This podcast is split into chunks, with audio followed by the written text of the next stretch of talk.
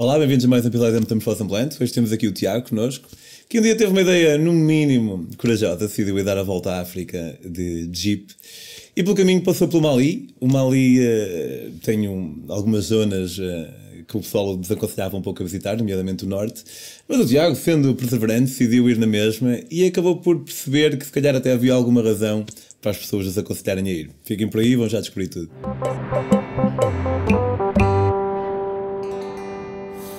Olá, Tiago. Olá, Pedro. Bem-vindo, é um prazer finalmente ter-te aqui. Obrigado. Esta viagem, eh, eu há um bocado estava aqui a perguntar ao Tiago se esta tinha sido a sua primeira grande viagem e ele disse que não. Eh, que sim, que tinha sido a primeira grande viagem, porque hum, uma viagem que, que, tu uma vez tinhas feito ao, ao Senegal de carro, eh, pelos vistos, para o teu padrão, não conta como uma grande viagem. Epá, depois de ter feito esta, acho que já não, não conta como uma grande viagem. Esta primeira viagem foi uma viagem para cerca de 12 mil quilómetros. Essa do, de ir vir ao Senegal? Sim, sim. E depois, poucos meses depois, fiz uma outra viagem até a Guiné-Bissau, onde estive um mês e qualquer coisa na Guiné-Bissau. E o percurso, mais ou menos, é o mesmo. Tirando que anda-se um bocadinho mais para sul, mas são mais 200 ou 300 km e visitamos mais um país que é a Guiné-Bissau. E essa viagem permitiu-me ver um bocadinho da. Já, já conhecia a África muçulmana, a África ali do, do Saara e aquela zona ali de transição do, do Senegal. Só que essa segunda viagem à Guiné-Bissau permitiu-me ver a África tropical. E então fiquei completamente maravilhado. E, e, como foi uma viagem que não, não tive custos depois comecei a pensar numa... Não numa tiveste custos porque... Não tive custos porque eu, essa segunda viagem foi, foi feita um bocadinho para, para guiar um grupo de pessoas que ia fazer uma, um documentário na Guiné-Bissau. E então convidaram-me para, para ir, como eu tinha feito o percurso praticamente todo e conhecia aquelas manhas das fronteiras e não sei o quê, propuseram-me uh, fazer a viagem sem, sem qualquer custo não, não paguei Sim, praticamente. Mas da primeira vez, lembras-te mais ou menos o que é que te levou a um dia decidir pegar num jeep? Epá, surgiu... Foi já com esse jeep que foste? Sim, sim, sim, foi sempre com o mesmo. Surgiu a oportunidade de fazer uma viagem que era, que era organizada até Dakar e eu, eu sempre fui um amante do, do Paris-Dakar, do, do todo terreno, e então era a oportunidade perfeita e sem pensar muito inscrevi-me. Ah, pá, depois fui preparando o carro e não sei o quê, até que chegou a data e fomos por ali abaixo. E foste tipo mesmo pelas dunas e tal, às vezes? Sim, sim, teve a particularidade, fizemos para aí uns do percurso todo, fizemos para uns 3 mil km mesmo pelas pistas do, do, Dakar, mesmo em areia. Andámos vários dias só em deserto, a dormir no deserto e um dia seguinte saímos bastante cedo. Ah, espetacular! Tipo acampavas sim, lá sim, ou sim, dormias em cima do carro? Sim, acampávamos, às vezes dormíamos dentro do, do carro, no banco e, e cozinhávamos à noite e fazíamos um, uns santos com atum, não sei o que, durante o dia e andávamos o dia quase todo a conduzir. Alguns dias andámos em estrada, mas fizemos muitos dias só em areia e pista, pedra. Sim, então foi metade do trajeto, não é? Porque sim, foi sim. 12 mil, sim. metade é 6, fizeste 3. Sim, sim, mais ou menos metade do trajeto para baixo foi, foi por areia e por, fora de estrada. Depois no regresso, como tinha tempo também, vim a explorar e andei também fora de estrada, mas não andei tanto no deserto, mas andei mais em Marrocos, por exemplo, andei em alguns sítios de montanha, assim, fora de estrada. E, pá, depois, poucos meses depois, surgiu a oportunidade de ir até a Guiné-Bissau eu na altura não tinha dinheiro, mas como era uma viagem que não me ia, não me ia custar nada, só me ia custar o tempo, eu arranjei a forma de parar um bocado os estudos, que eu estava a acabar a licenciatura, e consegui fazer. Mas você tiraste quanto, quanto tempo? Epá, não sei dizer, a viagem em si foi praticamente dois meses, só que aquilo okay. coincidia com a altura dos exames e eu sei que tive de faltar dois ou três exames e tive de fazer ali uma jogada com os professores para, para conseguir resolver aquilo. Mas consegui, acho que troquei os exames por uns trabalhos e consegui, consegui fazer a viagem. Claro, faltei aos exames, mas pronto, consegui resolver aquilo. Sim, então foste, foste ganhando um bocado. Uh... Epá, eu sempre gostei de andar de carro, eu já tinha viajado bastante na Europa de carro e pronto, a África é, é um desafio enorme. Só que não, eu inicialmente não tinha carta, depois não tinha carta, mas não tinha um carro adequado, e depois quando tinha o carro surgiu a oportunidade, eu fui a primeira vez, fui uma segunda vez, Epá, depois comecei a ficar com um gosto por aquilo, que o meu sonho era fazer uma viagem que pudesse passar pela maior parte do continente, pudesse percorrer a maior parte do continente. Inicialmente a ideia era um bocado chegar à África do Sul, porque ia percorrer de norte a sul. Só que chegando à África do Sul, nós temos de voltar para casa, não é? E pronto, a outra costa era quase. Era já ali, do, até o Egito. Nessa viagem acabaste de fazer 45 mil quilómetros, Sim, sim, foi até o Egito. Acabei no Egito, depois tivemos problemas na. Tive problemas, não, foi, não foram problemas. No Egito tentei ainda atravessar pela Líbia ou pela Síria, são os dois países que como mais complicados, só que os vistos iam demorar imenso tempo e não havia mesmo hipótese de arriscar. Poderia ter ido para a Líbia, só que ia sem, sem visto e levar o carro sem visto. E foste sozinho ou foste com alguém?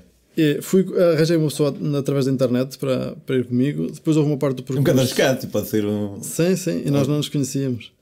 Depois houve uma parte do percurso que estive com mais dois portugueses durante cerca de 15 dias. E houve uma parte ao final que também fiz sozinho, de, da Etiópia até o Egito, fiz sozinho.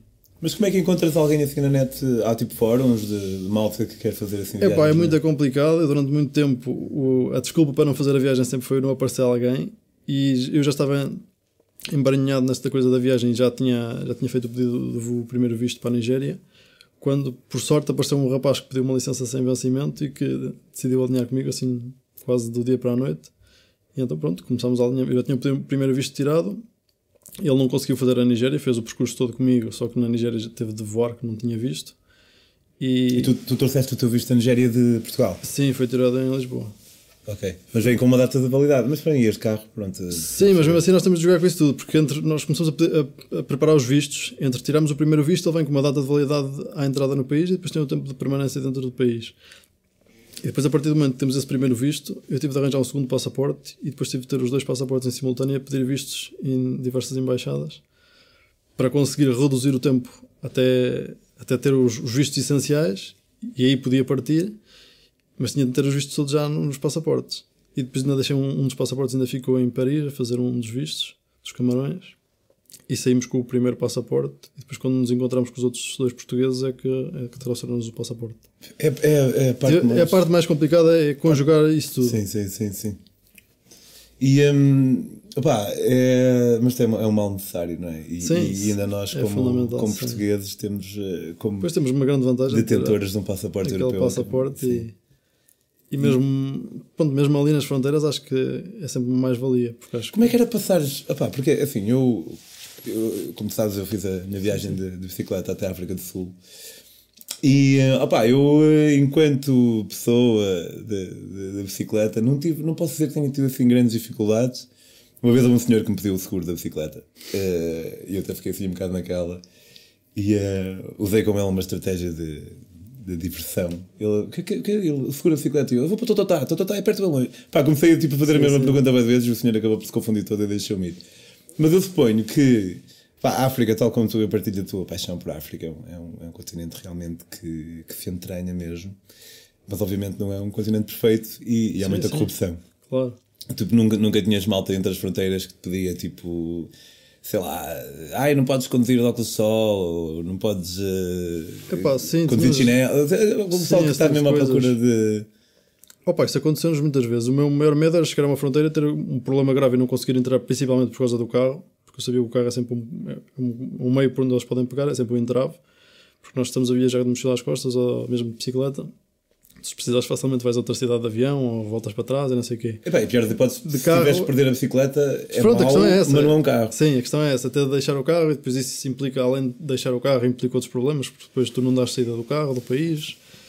não nem sei como é que se resolveria, mas pronto, o principal medo era perder, perder o carro. Opa, eu estudei as fronteiras da- dos países que se, di- que se diriam mais difíceis durante, se calhar, uns 3 anos que estive a preparar isso. Uau. Opa, e vi muitas histórias de muitos problemas, mesmo de alguns portugueses que fizeram algumas partes da viagem. Não conheço ninguém que tenha feito com, com sucesso, se calhar como eu fiz. Opa, não é que tenha sido mais bem preparado que os outros, acho que tive um bocadinho de sorte. Sim, às vezes acontece, pá, tipo, pronto, se Opa, preparaste, as coisas se correram, tanto tempo. correram bem, nunca houve assim um problema de maior. Tivemos problemas na, na polícia, fomos multados muita vez, se bem que não pagámos, acho que não pagámos vez nenhuma. A sério? Sim. Uau. Polícia na estrada acho que não pagámos. Pagámos uma vez na Nigéria, pagámos qualquer coisa como 3 euros a uma, uma polícia que pediu e pagámos uma vez uma espécie de uma polícia que nos mandou parar, só que um de nós ia sem cinto, íamos em excesso de velocidade, não sei o quê, só que aquilo a Ok. polícia nem sequer tinha radar nem nada e eu acho que não, acho que não era polícia. Só que pá, precipitámos um bocadinho e demos logo o dinheiro e pronto.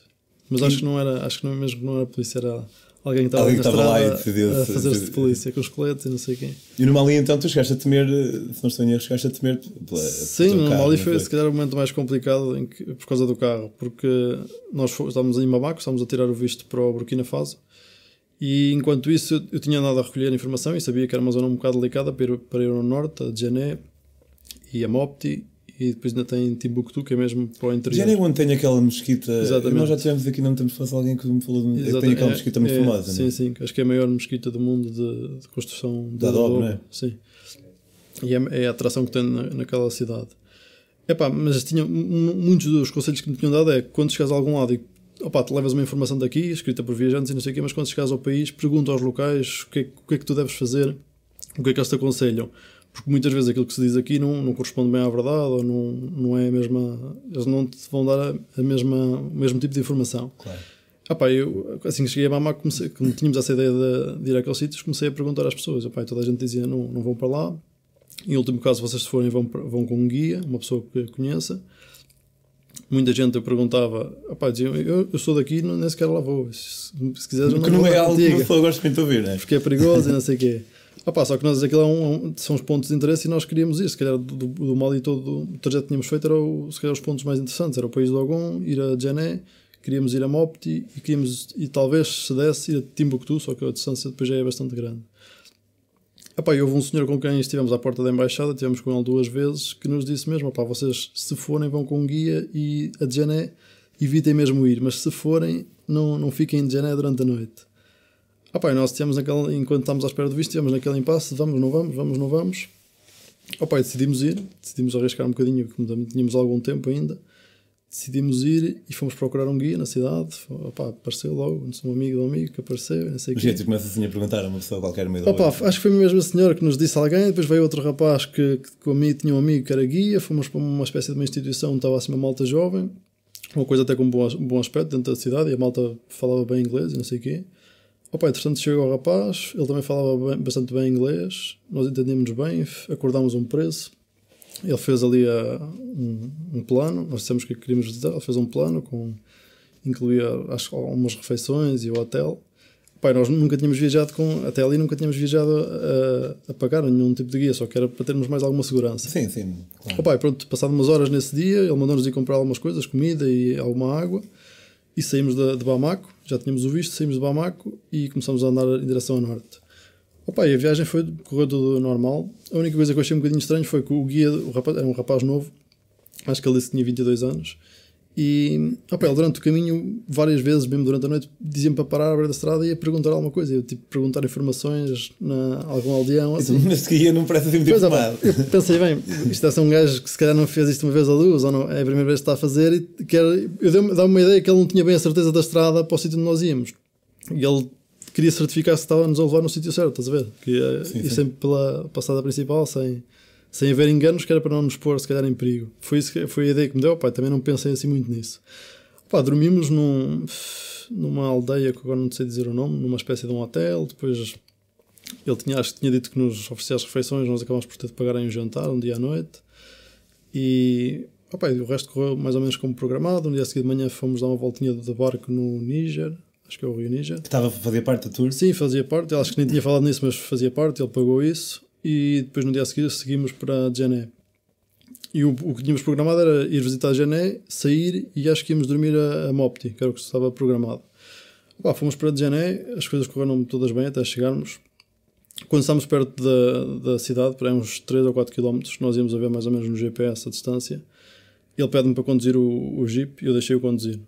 E, é, mas sentes-te boa com isso? Há pessoas que são muito possíveis em relação a... Eu por acaso não gosto, mas pronto, como estava ali, como, opa, tínhamos criado ali uma boa empatia, deixei-o levar. E pensei, bem, ele, deve, ele, ele disse-nos que tinha ali pessoas amigas e ele devia querer aparecer ao volante no, num sítio onde era conhecido, que era para os amigos o verem, não sei o quê.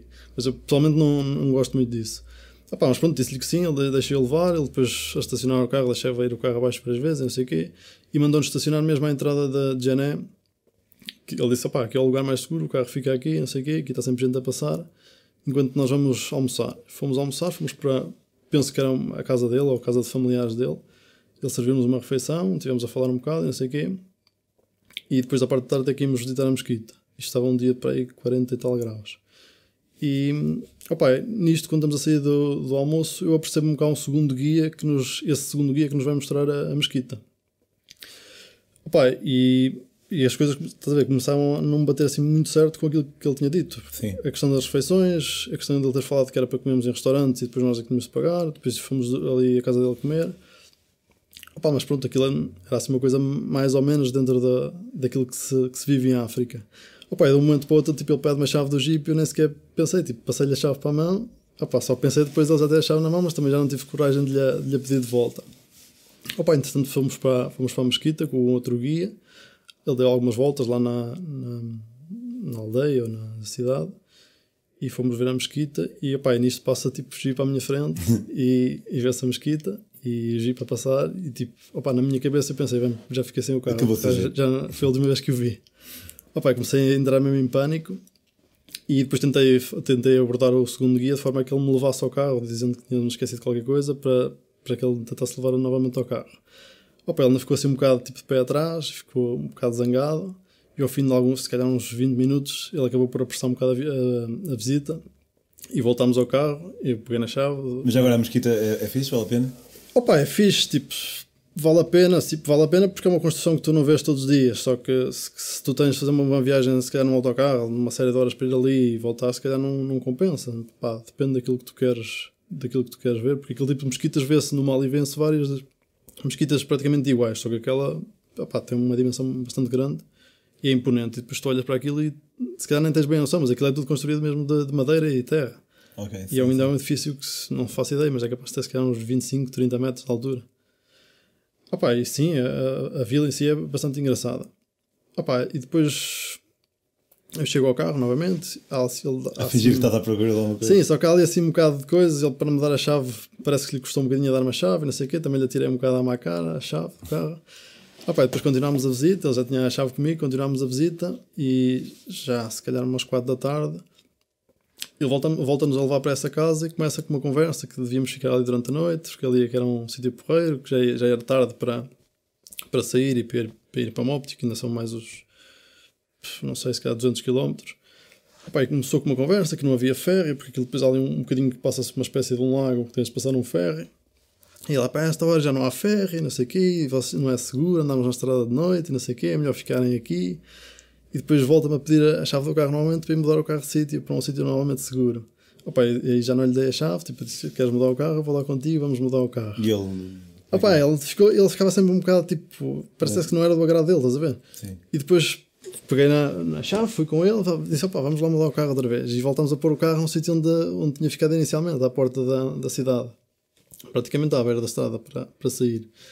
Opa, eu achei aquilo muito estranho, tipo, ele pedir a chave outra vez, depois ainda tentou outra vez ter acesso à chave do carro, e opa, depois estava a forçar muito para ficássemos ali. Opa, eu estava a achar aquilo tudo muito estranho, e como tinham dito para não, não ficarmos ali em janeiro durante a noite, mesmo que visitássemos nunca ficar durante a noite, opa, achei que o melhor era pormos a andar dali para fora. Só que mesmo para sairmos de lá não foi nada fácil, porque ele, depois ele tinha ali uma série de amigos, eles começaram todos a, fazer um bocado de pressão para que ficássemos durante a noite, que já não íamos apanhar ferro, que já não dava, quando chegássemos à estrada já não dava para passar, que a polícia não ia deixar passar, não sei o quê. Opa, e, e acabámos de ter saído lá um bocadinho assim à força. Tivemos de pagar bastante dinheiro ainda para sair. Acho que os- o dinheiro que tínhamos do CFA que tínhamos ficaram lá todos com ele. Já tínhamos pago uma parte da, Portanto, do trabalho. tu tinhas pago a tour, Sim, sim. mas tinhas pago só Tinha- parte? acho que ou- tínhamos pago para aí 50%. Ok. E depois acho que opá, tivemos dar o dinheiro todo que tínhamos, que correspondeu mais ou menos a outros 50%. Porque os gajos encostaram-se um bocado à parede? ou- Pá, já. Já não quer pode E ir, não mas foi- chutei. Sim, não foi muito fácil para sair de lá. Mesmo depois de pagar, eles não estavam a fazer muita pressão para, para ficarmos. Opá, depois conseguimos sair, demos-lhe o dinheiro, não sei o quê, mostramos. Não, era o dinheiro que tínhamos na altura. Se tivesse mais, tinha-lhe ter dado mais dinheiro. Mas pronto, era aquilo que tinha, batia mais ou menos certo com o valor. Opá, ele também não aceitou de bom agrado, mas também supostamente ele ainda ia andar connosco mais dois ou três dias. Tipo, ele não ia, não ia ficar a perder. Só que eles não queriam mesmo que nós saíssemos lá, não, não faço ideia porquê. Pá, nós conseguimos sair, apanhámos o, o tal ferry. Havia ferro então. Sim, havia, apanhámos o último, isto- mas isto foi, se calhar perdemos ali umas duas horas para negociar a saída de lá. Saímos já praticamente em cima das seis, apanhámos o último ferry às seis, atravessámos, depois aquilo é- são para uns 40 km até chegar à estrada principal. Na estrada principal, depois nós estávamos com medo porque aquilo era uma sé- série de gajos, alguns tinham motos e não sei o quê. E na estrada principal queríamos ir para Mopti, que era, era a cidade mais próxima, e sabíamos que havia um hotel, que opá, podíamos ir para um hotel e ficar tipo, um bocado mais tranquilos. Depois no dia a seguir logo se via o que é que havíamos fazer. Só que a polícia na, na Nacional já não deixava passar para Norte por causa da hora e não sei o quê. A polícia não, não deixava passar. Pedimos para dormir junto ao cruzamento, onde havia vendedores e não sei o quê, também não nos deixavam ficar ali. E mandaram-nos andar outra vez para Sul. Ei, Epá, nós tivemos de ir para Sul durante a noite. Depois fomos abordado, abordados por dois militares que andavam apiados. Já não nos deixaram sair ao pé deles, entraram no carro e fomos até um posto da polícia. Tivemos nesse posto umas, umas horas a comer não sei o quê. e tivemos até a explicar aos militares em francês o que é que se tinha passado. E quando eles perceberam, mandaram vir de, da cidade onde tínhamos dormido na noite anterior, mandaram vir um carro à civil, com um militar também, que nos escoltou até lá. Os nossos passaportes ficaram depois lá retidos num posto da polícia. E... Que é sempre uma cena, não é? Um gajo de separar-se do passaporte quando está em viagem, pelo menos Sim. eu fico sempre assim um bocado naquela. Pois, é, essa, pá, essa é um bocado complicado. Nós, pá, eles, a polícia em si foi a porreira, só que nós não percebemos. Eles ficaram, eles ficaram com o nosso passaporte e só nos deixaram sair de lá no dia a seguir às 9 da manhã. Nós acordávamos por volta das 6, 6 e meia, dormimos ali no chão, à porta da, da esquadra. Opa, só que não estávamos a perceber porque é que os passaportes estavam a ficar retidos. Estávamos na polícia e eles não, não, opa, não davam os passaportes nem deixavam seguir. Opa, e eu subentendo que aquilo era. Eles tiveram a tentar prever se havia algum problema pelo caminho para nos deixar seguir. E depois o chefe da, da polícia chamou-me e disse: Opa, vocês, vocês vão sair daqui, vão em direção ao país de algum, mas nunca saem da Nacional. Passem pelo cruzamento de Jané, aquilo vai estar aberto porque vocês vão lá chegar a horas. É sempre a andar e só param em. Ou em Mopti ou depois no país de algum, mas não, não voltam a ir para Jané. Opa, e assim foi. Ele deu-nos deu os passaportes por volta das nove e seguimos para, para o norte. O pai depois correu tudo bem. E conseguiram. Sim. Muito bem, muito fixe. Pá, obviamente haveria muito mais histórias para, sim, para claro, tu partilhar com o A tua página é Tiago pelo Mundo sim, ou Tiago Fernandes pelo Mundo? Tiago pelo Mundo no Facebook. Tiago pelo Mundo no, no Facebook, não sei se ah, tens Instagram também? Não, não. Portanto, o Tiago é uma manhã mais antiga. Portanto, podem seguir as próximas aventuras do, do Tiago e até se calhar descobrir um bocadinho mais sobre esta na sua página uh, Tiago pelo Mundo. Uh, quanto às minhas próprias aventuras, uh, também se quiserem, tenho aqui este livro que se chama Daquili de Portugal, África do Sul, Bicicleta. Uh, podem comprá-lo em daquili.com. E um, pá, vemos, vemos para a semana, espero que tenham gostado e obrigado por teres vindo. Obrigado pelo convite.